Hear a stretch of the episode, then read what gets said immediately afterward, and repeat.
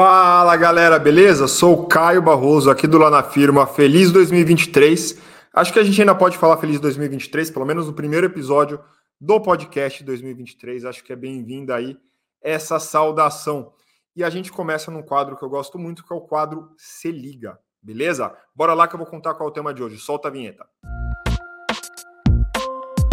Pessoal, muito bom. Eu queria trazer aqui um conteúdo que eu acho que é bastante relevante para a gente refletir até porque criatividade é uma competência que a gente uh, usa no dia a dia, né? E que líderes e líderes sêniores pedem o tempo todo da, das equipes. Olha, você precisa ser mais criativo, mas falta criatividade aqui, vamos fazer diferente, pensa fora da caixa. Enfim, a criatividade sempre foi uma competência bastante demandada. E aí, a gente se deparou com um conteúdo bem legal, né, que foi publicado aí na revista científica Nature, que questiona isso, né? Será que videoconferências podem deixar as pessoas menos criativas? E eu vou contar daqui a pouco uh, o, o resultado, né? Mas esse é um ponto interessante, porque quando a gente começou a discutir modelo de trabalho, será que deve ser 100% presencial, 100% remoto ou híbrido? Criatividade foi um dos pilares, foi uma das competências mais discutidas, porque as pessoas falavam que quando estavam no ambiente de trabalho, fazendo ali um brainstorming, colando papéis né, e post-its na parede, discutindo com os colegas, elas sentiam que conseguiam gerar ideias de, né, de forma mais fácil. E, e muitos falavam isso. Mas será que eu consigo ser tão criativo de casa, sem tanta troca, sem contato com as pessoas? E esse estudo visa, de fato, responder essa pergunta, né? E aí a pesquisa diz né, que o foco visual na tela, então quem está trabalhando de casa, fazendo videoconferência, uh, eles explicam que esse foco visual na tela restringe a cognição quando as pessoas estão mais focadas ali, fica mais difícil gerar ideias. Então a primeira resposta é que sim, né? As pessoas elas acabam não gerando ideias tão facilmente. E eu lembro de algumas palestras e alguns treinamentos que eu fiz no ano passado, que a gente falava exatamente sobre isso. Por que, que a gente também gosta tanto do home office, além das questões mais óbvias, né, de, de não gastar tempo com transporte, da comodidade de estar em casa, de levantar e de pegar comida a hora que a gente quer na geladeira, tudo isso é muito bom. Mas qual é o risco e qual o cuidado também que a gente tem que ter quando a gente fala dessa paixão muito grande pelo, pelo home office?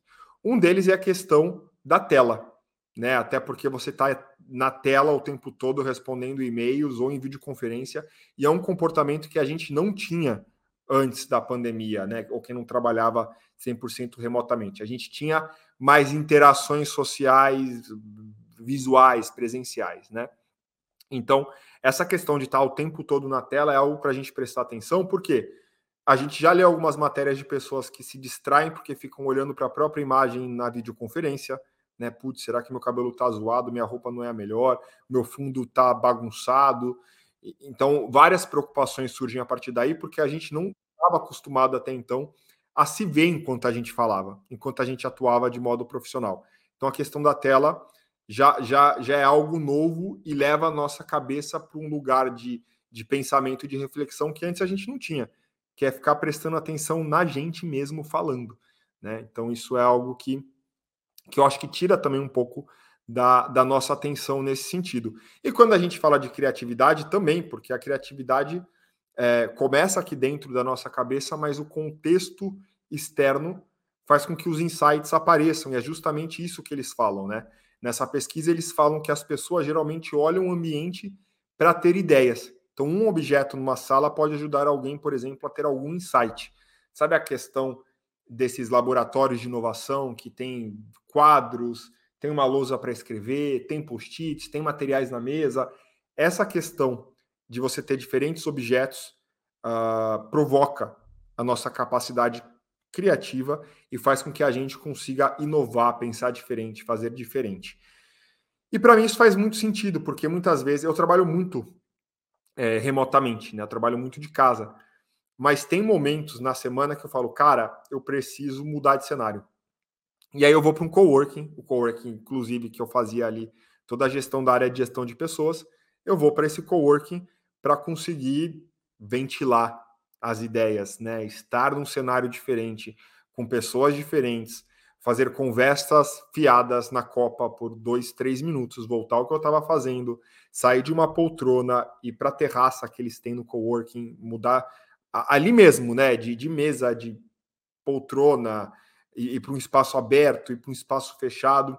Então, isso para mim, pelo menos que trabalho muito com, com criatividade, com produção de conteúdo, me ajuda demais, né? Essa questão de arejar a mente e a gente consegue arejar melhor se a gente muda de, de cenário, de ambiente. Pelo menos para mim isso tem funcionado bastante. Então, trabalho de casa, às vezes trabalho num café, trabalho no coworking, né? É, não sei você que está escutando como é que você faz, mas eu queria saber. Então, se puder me contar também no, no Instagram, ali nos conteúdos que a gente publica ou pelo direct, vai ser legal saber como é que você tem feito e se de fato estar muito tempo uh, trabalhando à distância e na tela tem prejudicado a sua criatividade. É, é legal vocês contarem aí para a gente se isso tem impacto para você também.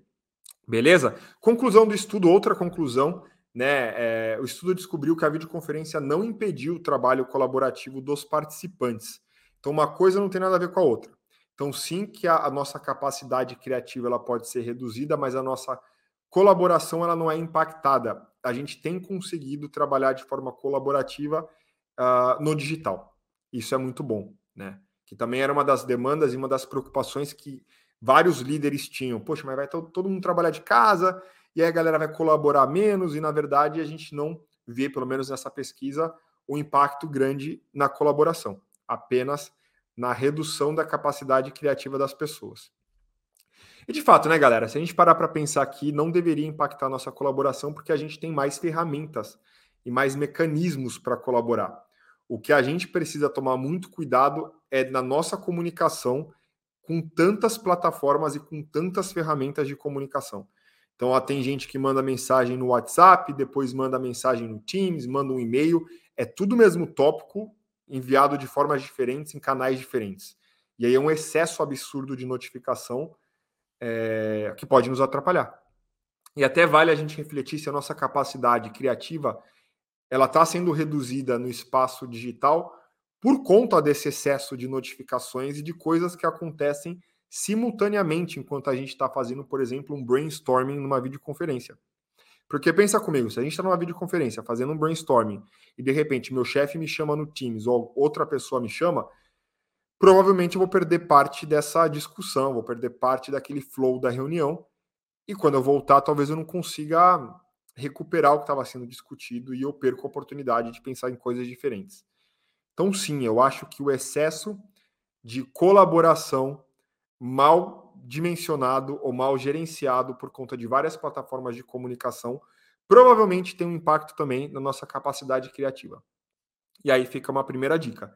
Sempre que a gente for fazer uma reunião para levantar ideias, novas formas de pensar, a gente precisa tomar cuidado com tudo que tira a nossa atenção né, minimizar ali todas as notificações. É um desafio, né, na era que a gente vive, sim, mas a gente precisa tomar cada vez mais essa consciência, porque querendo ou não, é novidade o que a gente está vivendo, né?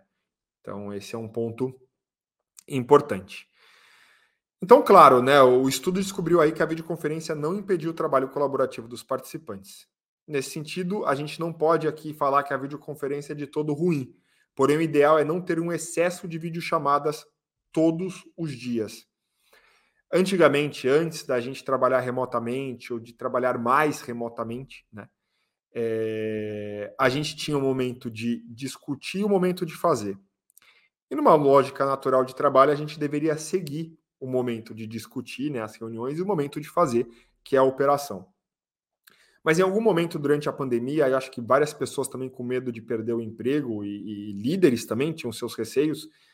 Eu acho que a galera se empolgou nas reuniões. Muita gente lembra, lembra disso no começo? Muita gente reclamava sobre o excesso de videoconferências, aí veio a, a famosa expressão Zoom fatigue, coisa tal. E a, a coisa do excesso começou a se tornar cada vez mais visível. Eu acho que tinha uma raiz ali no começo principalmente, que era mostrar que a pessoa, mesmo de casa, estava trabalhando. Então, se ela estava online, se ela estava em videoconferências, era uma prova de que ela estava produzindo sim, e que estar em casa não significava não trabalhar. E aí a gente precisa, depois de tanto tempo, né, que a gente ficou aí num período de lockdown, e agora, graças a Deus, está melhor, mas a gente precisa mudar essa lógica e entender que trabalhar não é só ficar em videoconferência, entre aspas, né? Só ficar. Não é ficar em videoconferências, não é estar online o tempo todo. Na verdade, o ideal é que em algum momento do dia, ou, ou em algum período daquele dia, a pessoa consiga até sair do comunicador que ela usa, seja o Slack, o Teams, qualquer outro, que ela consiga sair, às vezes, por uma ou duas horas para focar no material, para focar num relatório e aí deixar um status lá. Estou trabalhando num relatório até às 16 horas, até às 17 horas. Qualquer urgência, gentileza, contatar via XYZ, enfim. E aí eu estou falando isso e trazendo esse exemplo para dizer que a gente precisa utilizar essas plataformas ao nosso favor. Então, dividir isso. Ah, eu tenho receio que achem que eu não estou trabalhando, então tem que estar online o tempo todo, tem que responder rápido o tempo todo. Mas você está se sabotando também, porque aí você não consegue dar continuidade a outros projetos ao desenvolvimento de, de materiais, de relatórios, enfim. Isso vai te atrapalhar, né? Vai atrapalhar com a sua performance. Então, tão preocupado com a performance de mostrar que está trabalhando, que no final do dia não está conseguindo operar, não está conseguindo gerenciar nada muito bem. Então, isso é importante também, né? Então, a, a videoconferência não é de todo ruim, não atrapalha o trabalho colaborativo, pode sim reduzir aí a nossa capacidade criativa, mas é ideal que a gente não tenha um excesso de videochamadas todos os dias. E aí, recentemente, eu fiz um post dando algumas dicas e falei para as pessoas também experimentarem, já que a gente está começando no novo, né? É 2023, experimentarem a redução da duração de uma reunião. Então, se você marcava uma reunião de uma hora, por que não experimentar 45 minutos? Se era de 45 minutos, por que não experimentar de 30 minutos? Eu fazia podcast de 30 minutos, vou experimentar podcast de 15, por que não? Então, a nossa relação com o tempo vai mudando. E se a gente consegue uh, extrair o máximo de valor num tempo menor, melhor, até para criar um bolsão ali de tempo para fazer outras coisas. Então, quis trazer aqui mais informações, mais detalhes sobre essa pesquisa da Nature, principais conclusões. Aqui eu não quis entrar muito no, no, no detalhe do detalhe, mas trazer mais uma visão geral. E aí, fechar com vocês esse, esse episódio do podcast falando, né? Como realizar, então, videoconferências mais eficientes. E aqui eu trouxe algumas dicas. Eu tenho certeza que vocês têm mais dicas também que vocês estão experimentando, então me mandem. Mas eu trouxe aqui algumas dicas para ver se a gente consegue se inspirar, né? Então, primeiro, enviar previamente a agenda com objetivo e principais tópicos que serão discutidos na reunião. Parece uma dica muito simples, muito óbvia, mas quantas vezes a gente não recebe um convite que só tem o título, ou que a gente não sabe o porquê nos convidaram, ou que não tem o que vai ser discutido na reunião, ou não tem qual, quem está na reunião e por quê, não tem uma apresentação dos participantes. E no digital isso é importante, porque aí entram pessoas diárias que você nem conhece, e você não sabe se você pode falar certa coisa ou não, porque a pessoa talvez tenha, você tem informação confidencial e a outra não pode saber. Então tá vendo como a comunicação na verdade é chave, né? Ela impacta a, a eficiência de fato da reunião. Então, envia previamente a agenda com objetivos, principais tópicos e o que será discutido naquela reunião. Muito importante ter também, se possível, sempre uma pessoa no papel de timekeeper. E se você é um líder, se você é um gestor, uma gestora, é importante muitas vezes criar essa, é, essa figura. O timekeeper é quem controla o tempo da reunião. Nós somos brasileiros, a gente muitas vezes gosta de bater papo, gosta de falar, mas aí na sequência tem outra reunião, tem outra atividade, e a gente passa aqueles 10, 15 minutos e passar 10, 15 minutos de 4, 5 reuniões no dia, já viu, né? Atrapalha demais. Então, o timekeeper é a pessoa que fala: olha, galera, faltam 5 minutos e vamos fechar os próximos passos para não estourar o tempo. É a pessoa que vai controlando o, o tempo na reunião. Então, se você é gestor ou gestora, pense em alguém da equipe para fazer isso em determinadas reuniões e vai criando um rodízio até para que esse hábito seja parte da cultura de reuniões que vocês têm. Terceira dica: se possível, compartilhe antes o material a ser apresentado, quando for apresentações de material, né? A reunião pode ser somente para tirar dúvidas sobre o material. Então lembra lá no passado, não tão distante, que a gente fazia uma reunião presencial e a pessoa ia lendo slide por slide, 20 pessoas sentadas naquela mesa grande acompanhando slide por slide. E muitas pessoas até pensavam naquela época, poxa, eu podia ler isso sozinho em 15 minutos, não precisaria de alguém falando e de uma reunião de uma hora sem tanta discussão. Perfeito. Não precisamos mesmo, e muitas vezes a gente não precisa disso nem no ambiente digital. Então, dependendo do teor do material e do objetivo da reunião, se possível, compartilhe antes o material, né? E aí você usa esse momento só para tirar dúvidas, né? Para ver se as pessoas querem discutir outros temas. E aí você ganha muito em eficiência, com certeza. Quarta dica: desativar o microfone quando não estiver falando. Sim, galera, tem gente que respira alto, assim, né? Enquanto está escutando alguém. Tem, poxa, você está em casa, às vezes bebê, criança pode chorar, te chamar, uh, alguém te chama no portão, chegou a tua comida, chegou o delivery, chegou o carteiro, passou o carro do ovo.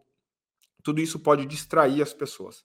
Então, poxa, eu estou falando, ativo o microfone, não estou falando, eu desativo a qualidade da reunião fica muito melhor e as pessoas tendem a prestar mais atenção quando a qualidade de qualquer coisa é melhor. Se a qualidade do vídeo tiver melhor, as pessoas prestam atenção. Se o áudio tiver bom, as pessoas continuam ouvindo, né? Então isso funciona para videoconferências também. Quinta dica: desative notificações durante a vídeo, não só notificações do trabalho, como e-mail, como o Teams, o Slack, mas do celular também. Você não precisa ficar recebendo notificações do WhatsApp, do Instagram, do LinkedIn, enquanto você está participando de uma videoconferência.